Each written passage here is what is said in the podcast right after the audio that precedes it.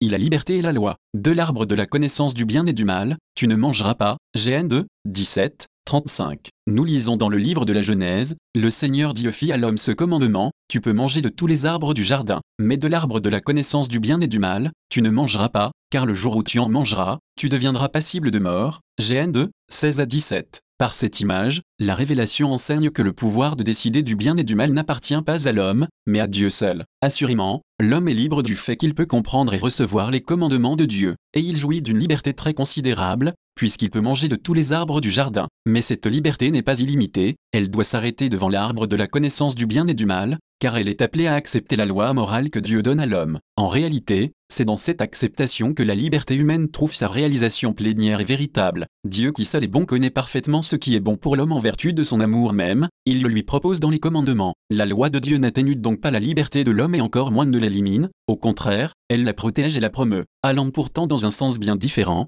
certaines tendances de la culture actuelle ont suscité de nombreux courants dans l'éthique qui placent au centre de leur réflexion un prétendu conflit entre la liberté et la loi. C'est le cas des doctrines qui attribuent aux individus ou aux groupes sociaux la faculté de déterminer le bien et le mal, la liberté humaine pourrait créer les valeurs et jouirait d'une primauté sur la vérité, au point que la vérité elle, même serait considérée comme une création de la liberté. Cette dernière revendiquerait donc une telle autonomie morale que cela signifierait pratiquement son absolue souveraineté. 36. La requête moderne d'autonomie n'a pas manqué d'exercer aussi son influence dans le domaine de la théologie morale catholique. Si celle-ci n'a évidemment jamais entendu opposer la liberté humaine à la loi divine, ni remettre en question l'existence du fondement religieux ultime des normes morales, elle a cependant été amenée à repenser entièrement le rôle de la raison et de la foi dans la détermination des normes morales qui se rapportent à des comportements précis dans le monde, c'est-à-dire envers soi-même, envers les autres et envers le monde des choses. Il faut reconnaître que, à l'origine de cet effort pour renouveler la réflexion, on trouve certaines requêtes positives qui, d'ailleurs, appartiennent dans une large mesure à la meilleure tradition de la pensée catholique. À l'invitation du Concile Vatican II 60, on a désiré favoriser le dialogue avec la culture moderne,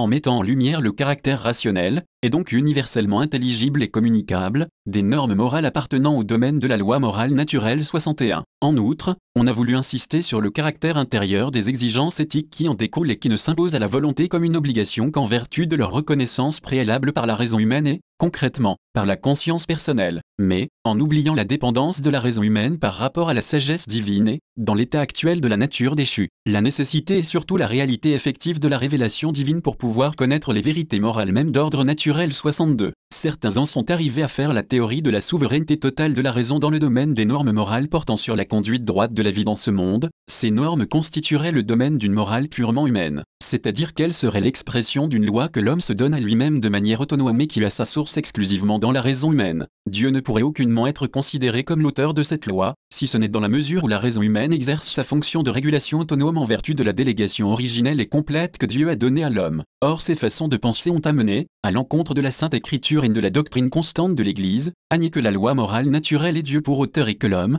par sa raison, participe de la loi éternelle qu'il ne lui appartient pas d'établir 37. Cependant, désirant maintenir la vie morale dans un contexte chrétien, certains théologiens moralistes ont introduit une nette distinction, contraire à la doctrine catholique 63, entre un ordre éthique, qui n'aurait qu'une origine humaine et une valeur seulement terrestre, et un ordre du salut, pour lequel n'aurait d'importance que certaines intentions et certaines attitudes intérieures envers Dieu et le prochain. En conséquence, on en est venu à nier l'existence, dans la révélation divine, d'un contenu moral spécifique et déterminé, de validité universelle et permanente, la parole de Dieu se limiterait à proposer une exhortation, une parénèse générale, que la raison autonome aurait seule ensuite le devoir de préciser par des déterminations normatives véritablement objectives, c'est-à-dire appropriées à la situation historique concrète. Naturellement, une telle conception de l'autonomie entraîne aussi la négation de la compétence doctrinale spécifique de l'Église et de son magistère sur les normes morales précises concernant ce qu'on appelle le bien humain. Elle n'appartiendrait pas au contenu propre de la révélation et ne serait pas en elle-même importante pour le salut. On ne peut pas ne pas voir qu'une telle interprétation de l'autonomie de la raison humaine comporte des thèses incompatibles avec la doctrine catholique. Dans ce contexte, il est absolument nécessaire de clarifier, à la lumière de la parole de Dieu et de la tradition vivante de l'Église, les notions fondamentales de liberté humaine et de loi morale, de même que les rapports profonds qui les lient étroitement. C'est seulement ainsi que l'on pourra répondre aux requêtes légitimes de la rationalité humaine, en intégrant les éléments valables de certains courants de la théologie morale actuelle, sans porter atteinte au patrimoine moral de l'Église par des thèses résultant d'une conception erronée de l'autonomie.